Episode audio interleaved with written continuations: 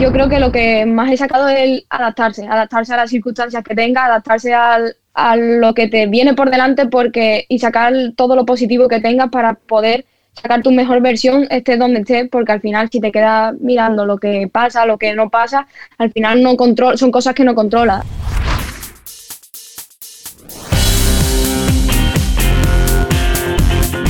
El fútbol de todos, con Raúl Gimos y Marcos López.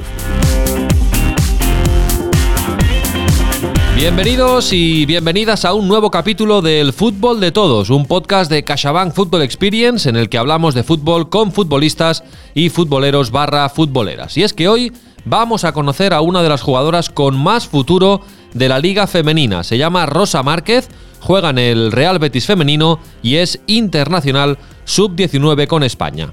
Marcos López, hola, muy buenas. Hola Raúl, muy buenas. Luego te presento a Rosa Márquez, que ya verás qué discurso más maduro tiene pese a su juventud. Pero venga, vamos a abrir tu libreta, los apuntes de Marcos López de la última jornada de liga. Pues mira, tras el descanso, Raúl, llegan emociones fuertes. Arriba mandan Atlético y Real Madrid, empatados a puntos al frente del campeonato con 32, pero el equipo de Cholo tiene dos partidos menos, o sea, si el Atleti suma 6 puntos de 6, su boquete empezará a ser realmente sustancial en la liga. Bien, el Atleti se mantiene ahí, pero ojo con el Real Madrid que está acabando el 2020 lanzado.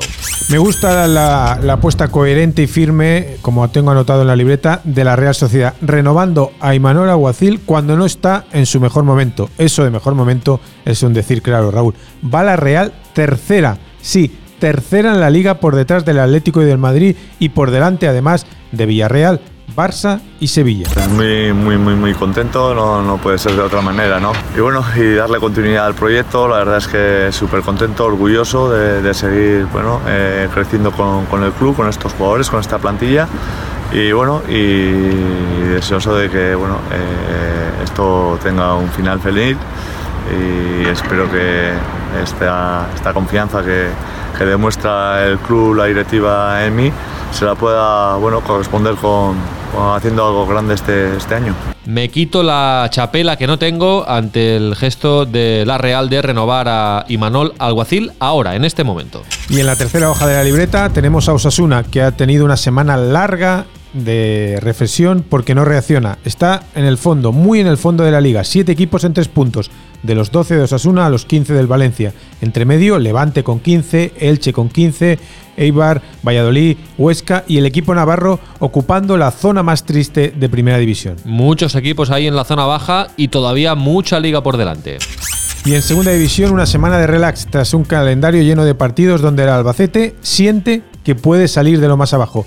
Tiene 14 puntos, es último, pero el recuerdo del triunfo sobre el Mirandés 0-2 ha devuelto la esperanza al equipo manchego gracias al trabajo de Alejandro Menéndez, el tercer técnico que ha tenido esta temporada. Nunca es demasiado tarde para el queso mecánico.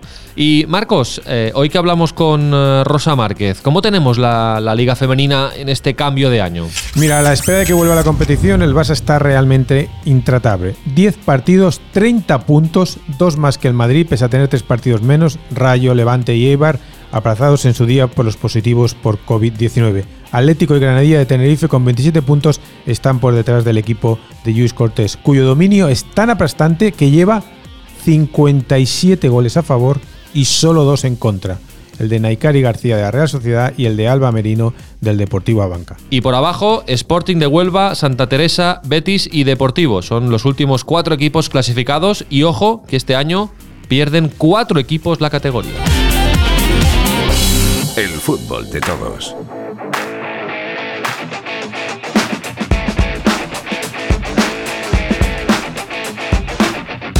Venga Marcos, vamos a acabar el año mojándonos. ¿Qué es lo que más nos ha gustado y lo que menos nos ha gustado de la última jornada de liga? Va, empieza Marcos. A mí Raúl me ha gustado Jeremy Pino, el niño canario del Villarreal. Apenas 18 años. Éxito personal suyo por el descaro y creatividad que desprende en el césped y éxito del club de Fernando Roch, que cuida y mima su cantera. No juega Cubo, el gran talento japonés, pero deslumbra en cambio Jeremy, reclutado por el Villarreal cuando tenía apenas 14 años lo quería el Barça, pero la familia de Jeremy escogió el proyecto del club que le ofrecía el Villarreal. Pues a mí me ha gustado, Marcos, que la entrevista de Leo Messi con Jordi Évole en la sexta nos haya descubierto a un Messi más íntimo, más humano, a una persona introvertida que se plantea incluso ir al psicólogo, pero no se atreve a dar el paso. Y sobre su futuro, que es lo que todo el mundo quería descubrir, lo dejó abierto, pero leyendo entre líneas creo que tiene muy asumido que su etapa en el Barça ya acabó. Veremos, veremos qué pasa en junio. A mí no me ha gustado, Raúl, que las lesiones sigan golpeando a todos los equipos. Ahora ha sido Rodrigo, el joven talento brasileño del Madrid, que se expone a estar tres meses de baja, y esto en un calendario como este es durísimo, por el percance que sufrió ante el Granada justo antes del parón navideño. Y a mí no me ha gustado que el Valencia uh, volviera a perder tras haber puntuado en el Camp Nou. Después de la derrota contra el Sevilla en casa, los valencianos se quedan con 15 puntos y transitan peligrosamente en la cornisa de la zona de descenso. Llevan seis partidos sin ganar los de Xavi Gracia. Temporada muy, muy complicada en Mestalla. A ver si la consiguen salvar.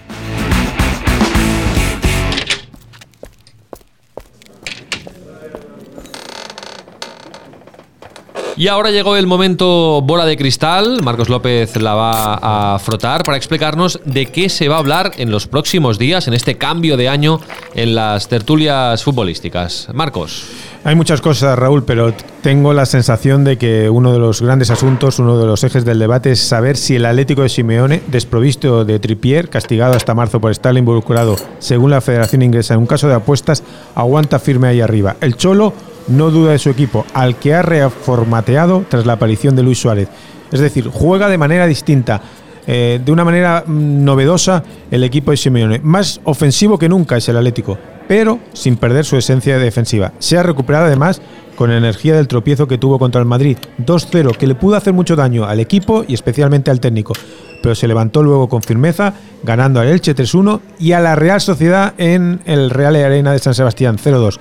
Marca el Atleti, para que tengas el dato, tantos goles prácticamente como el Madrid. Suma 26.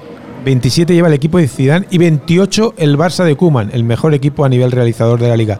Pero no hay ninguno que encaje menos goles que el Atlético. Apenas 5 goles en 3 meses ha recibido Jan Obrac y 2 se los hizo el Madrid.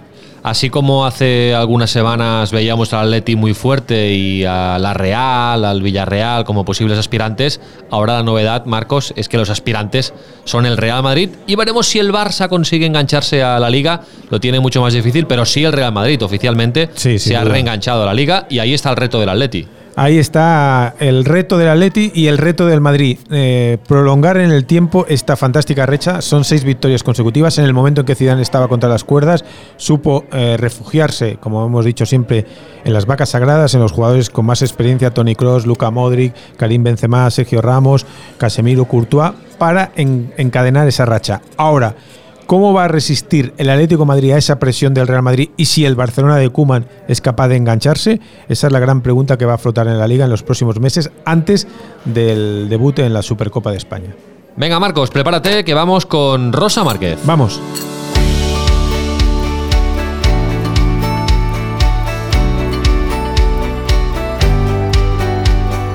El fútbol de todos, un podcast de CaixaBank Football Experience.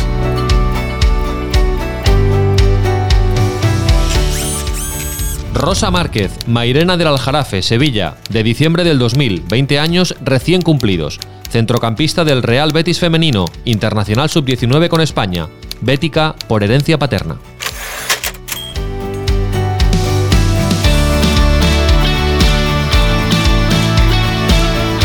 Hola Rosa, ¿qué tal? Muy buenas y muchas gracias. Hola, muy buena. Pues la verdad que es un placer estar aquí con vosotros. Bueno, y felicidades, porque la semana pasada, el día 22, el día de la lotería, fue tu, cumpleaños, ¿no? 20, 20 añitos, cambias de, década. Pues, muchas gracias. Pues sí, la verdad que parecía que no, porque siempre me dicen lo mismo. Todavía estás en los 19, en los 18, ¿no cumple? Pues sí, ya ha llegado la década de los 20 y a ver qué tal se da estos años. Bueno, acaba un año, el 2020, eh, Rosa, pues muy extraño, ¿no? Para, para toda la humanidad, para todo el, el planeta. Eh, ¿Tú qué sacarás de, de bueno de, de, este año? ¿Con qué te quedas, eh, Rosa? Yo creo que al final, como tú has dicho, el año ha sido muy raro, ha sido muy complicado, más para los deportistas que hemos tenido que estar encerrados en nuestras casas, que es algo que no nos gusta nada. Pero es verdad que al final yo creo que lo que más he sacado es adaptarse, adaptarse a las circunstancias que tenga, adaptarse al, a lo que te viene por delante porque y sacar todo lo positivo que tengas para poder sacar tu mejor versión, estés donde estés, porque al final si te quedas mirando lo que pasa, lo que no pasa, al final no control, son cosas que no controlas. Así que la adaptación y cuanto antes te adaptes, mejor va a ser tu rendimiento, es con lo que yo creo que más me quedo de este año.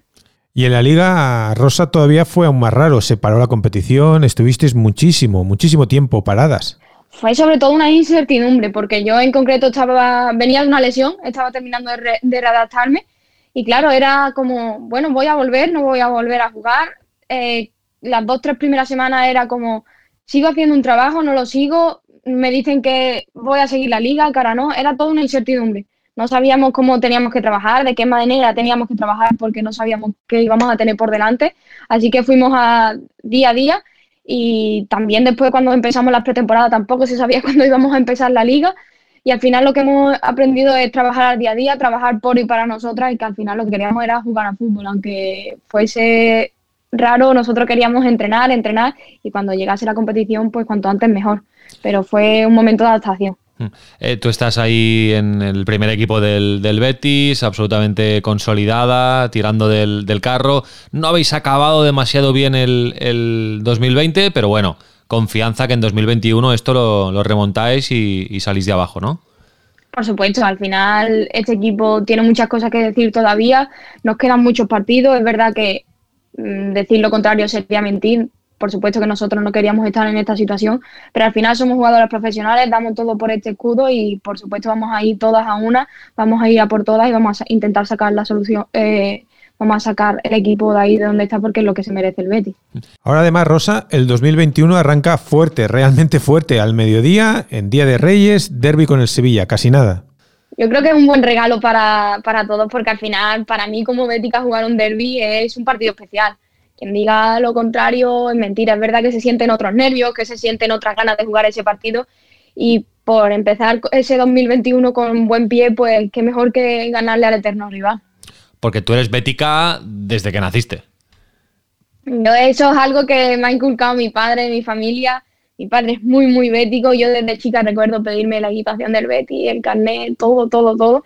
Y es algo que mamá desde chica y aquí sigo.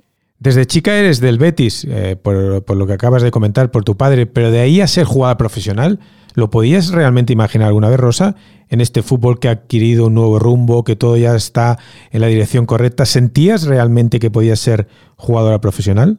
Sinceramente, yo personalmente no tenía esa sensación. Yo me apunté al fútbol, me apunté al fútbol porque se apuntaba mi hermano, mi primo, en el club de mi barrio, y a mí porque me gustaba jugar al fútbol. O sea, era algo que yo hacía por hobby, por amor a un deporte y por estar con mis amigos y mis compañeros. Al final, pues apareció el Betty, pero ni aún así te planteaba ser una jugadora profesional y con esta con esta característica que tenemos hoy en día, que ha sido tanto como con los del convenio y ahora con cada vez con los estadios más llenos antes de que ocurriese la pandemia y tal, para mí ha sido un sueño, pero en ningún momento había pensado quiero ser futbolista. En ningún momento. Hmm. Bueno, juegas en el equipo de, tu corazón, eh, eres profesional, juegas en la máxima categoría, has sido internacional eh, sub-19. Bueno, ¿qué, más sueños tienes, Rosa? Yo creo que al final el fútbol es muy a corto plazo. Ahora mismo mi sueño es ganar partidos con el Betis, eh, totalmente ese es mi sueño. Pero es verdad que al final vestir la selección de, tu país es algo que todo futbolista, yo creo que eso sí que es verdad que es un sueño que tenemos todas las futbolistas. Y también es verdad que la Champions al final es una competición muy, muy, muy bonita que yo creo que en algún momento de mi carrera me gustaría poder vivirla. ¿Qué ha pasado en el fútbol femenino? ¿Cómo se vive, Rosa, ese boom tras el Mundial del 2019 donde había más atención, más presión, donde de repente ya se puso el foco en el fútbol y eso ha cambiado radicalmente? Al final, como tú dices, ese mundial, una de las cosas que tuvo fue que fue televisado y fue y podías ver todo tipo de partidos, podías seguir el mundial como cualquier mundial masculino de años anteriores que yo lo había seguido porque yo lo sigo todo, pues es verdad que ese plus de dar visibilidad al fútbol femenino yo creo que es algo muy importante, que es verdad que el nivel cada vez está más alto, que el nivel cada vez es más vistoso para el aficionado y por supuesto seguir apostando por la profesionalidad nuestra, por nuestra competitividad, porque es un deporte muy bonito, el fútbol femenino es algo que cada vez está siendo más bonito, más competitivo y que por supuesto seguir atrayendo, atrayendo a gente que quiera ver este deporte, pues al final lo que queremos, porque que nos vean quiere decir que somos importantes, que quieren sumar sobre todo y que por supuesto a nosotros pues, nos viene muchísimo mejor. Este año ha entrado en acción el, Real Madrid eh, como, como, tal, que, digamos absorbió al, tacón. Eh, que, esté el Madrid al final es una gran noticia también, ¿no? Es un plus. nosotros sabemos que es verdad que somos una familia en el fútbol femenino y todo lo que queremos entre nosotras es sumar, sumar para que todas tengamos unas condiciones mejores, para que todas podamos vivir de hecho. Y el Real Madrid que se sume este año a la competición como club, como institución, que es uno de los mayores clubes de Europa, del mundo, pues la verdad que para nosotros ha sido un plus y jugar en Valdebeba, así, a jugar con, esas instalaciones, que ellas estén metidas de la manera que la han hecho. Al final es un club súper importante que ha dado ese plus y que por supuesto nosotros hemos acogido con los brazos abiertos. Eres una apasionada del fútbol rosa, pero ¿cuáles son tus referencias? ¿Cuáles son, por ejemplo, para ti la mejor jugadora de España o la mejor jugadora del mundo. ¿En quién te estás fijando ahora mismo? Es verdad que soy mucho de fijarme en todos. No soy jugadora de una jugadora al máximo, pero sí que es verdad que ahora mismo Alexia está a un nivel increíble. O sea, Alexia en el momento de hoy, eh, de pasar ese momento de extremo a medio centro, ha sido un plus y está a un nivel increíble y tal como está el Barça, pues la verdad que me fijo mucho en ella y a nivel internacional es verdad que la Premier ha dado un salto bastante grande trayéndose a, jugadoras pues como Ross Lavelle, eh, Alex Morgan en su momento, eh, Ona en concreto está allí también en el United. Y es verdad que la jugadora de Estados Unidos, Ross Lavelle del Manchester City, para mí es una jugadora que me gusta bastante. Sinceramente la descubrí en el Mundial 2019, no la conocía de antes y para mí es una jugadora que me encanta. ¿Y jugadores? Es verdad que jugadores al final tenemos mucho, mucho, mucho más campo. yo al final veo mucho la Premier, veo segunda, veo primera. Y es al final, pues intento sacar lo mejor de cada uno. Ahora mismo Marco Llorente tiene un rol muy, muy peculiar y a mí me está gustando mucho ese, esa polivalencia que tiene. A mí me encanta, me encanta. Después, por ejemplo, Canales en el Betis está haciendo temporadones antes de la lesión y al final, pues son jugadores que sobre todo reaparecen después de que parece que no son jugadores tan importantes, que no son los típicos que son los top, pero sin embargo dan ese paso, como Fabián, Marco Llorente, Canales, son jugadores que a mí me llaman mucho la atención porque creo que, sobre todo por trabajo, llegan donde están. ¿Y tus ídolos de la infancia cuando veías al Betis con tu padre, cuáles eran? ¿Qué jugadores eran? Hombre, los primeros, primeros recuerdos, yo recuerdo también por el Pro 2016 que yo jugaba en la Play con mi hermano, ese Betis que estaba Rafael Sobi, que estaba Capa, que estaba Oliveira, también lo recuerdo, con Pavone, con yo recuerdo ir a partidos de pretemporada en Cádiz contra San Fernando y hacerte fotos con Fernando Vega, Melli, Pavone, eso al final son mis primeros recuerdos. Después, verdad que cuando empecé a vivir más el fútbol y a lo mejor empezaba a entender un poco más, era la época de Beñat, de Caña, de ese Betis de Rubén Castro, de Jorge Molina, que yo tenía 11, 12 años y ahí sí era un poquito más consciente. Perfecto. Bueno, entramos en tiempo de descuento, eh, Rosa. Em, eh, se, añaden cinco preguntas eh, rápidas. Vamos a ver tu, tu, nivel en, en, cuanto a ver fútbol por televisión. Va. ¿Cuántos partidos ves a la semana por televisión? Sí, no juego fuera de casa, entre cuatro y seis seguro. ¿Dónde los ves? En la tele con mi padre. ¿Siempre con tu padre? ¿Siempre acompañada? Siempre siempre con mi padre. ¿Y os gusta beber algo, picar algo durante los partidos? Él es de cervecita. Yo la verdad que no suelo ir acompañada de nada. ¿Y ponéis la narración de la tele, la radio, sonido ambiente, en silencio? ¿Qué hacéis? Es verdad que a lo mejor con el Betty nos gusta más la radio, pero con, lo que son los partidos, todos los demás, pues la narración y ahora como eh, el sonido ambiente me gusta bastante, mucho más que, el sonido que le ponen ahora para intentar a ese, esa, eso de los aficionados. A mí me gusta más escuchar lo que es el fútbol y la verdad que eso pues lo estoy aprovechando ahora y me gusta mucho. Rosa, muchísimas gracias por tu tiempo y te deseamos un feliz eh, año 2021, que empecéis con buen pie. Muchísimas gracias.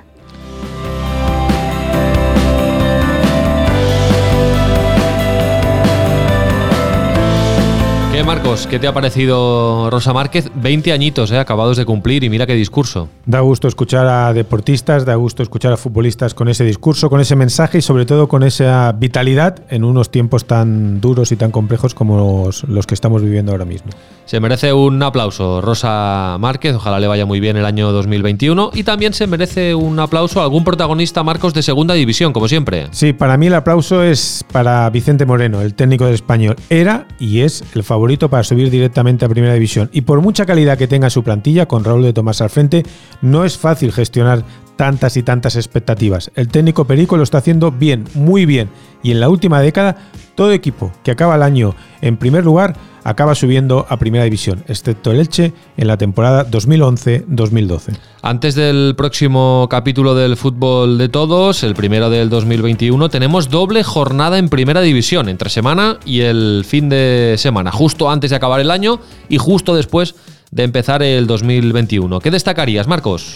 En tres grandes partidos, dos derbis vascos en la próxima jornada, Athletic Real, Osasuna, que se lo está jugando todo contra la vez, que necesita el equipo de Machín volver a resurgir, y el otro fin de semana, el otro gran duelo será el Betis Sevilla, el derby andaluz. Por lo tanto, empieza el año con un derby andaluz en categoría masculina, el día 2, y en categoría femenina, como hablábamos con Rosa Márquez, el día de Reyes. Y también el día de Reyes, recordar Athletic Club de Bilbao Barça, un partido regalo en aquel día tan entrañable. Y en segunda división, ¿qué destacas, Marcos? De momento descanso hasta el 2021. Tiempo, por lo tanto, para recuperar esfuerzos tras unos meses llenos de actividad. Tiempo también para ver cómo funcionan los ajustes introducidos en este descanso con duelos madrileños. Rayo Alcorcón, catalanes entre el Girona y el Sabadell y choques que tienen pinta de aire decisivo, como la visita del Zaragoza al campo del Cartagena, mientras el Albacete recibe al Málaga con idéntica etiqueta. El martes que viene repasamos cómo han ido todos estos partidos. Cuídate, Marcos. Un placer, hasta luego. Nos vamos y hoy nos vamos conectando con el corresponsal del diario AS en Inglaterra, Álvaro de Grado.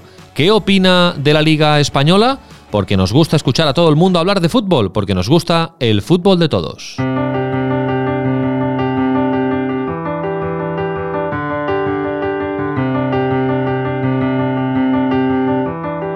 Firma invitada.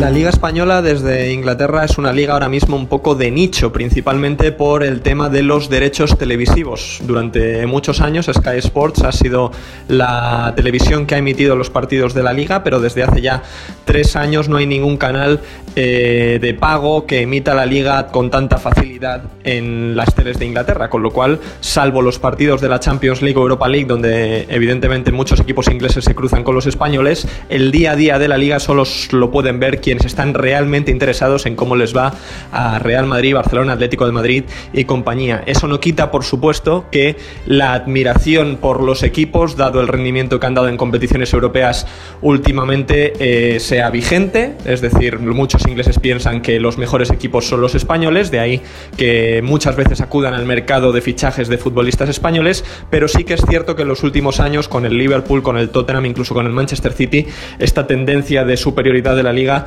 sí que la están comenzando a apreciar. El fútbol de todos, un podcast de CaixaBank Football Experience.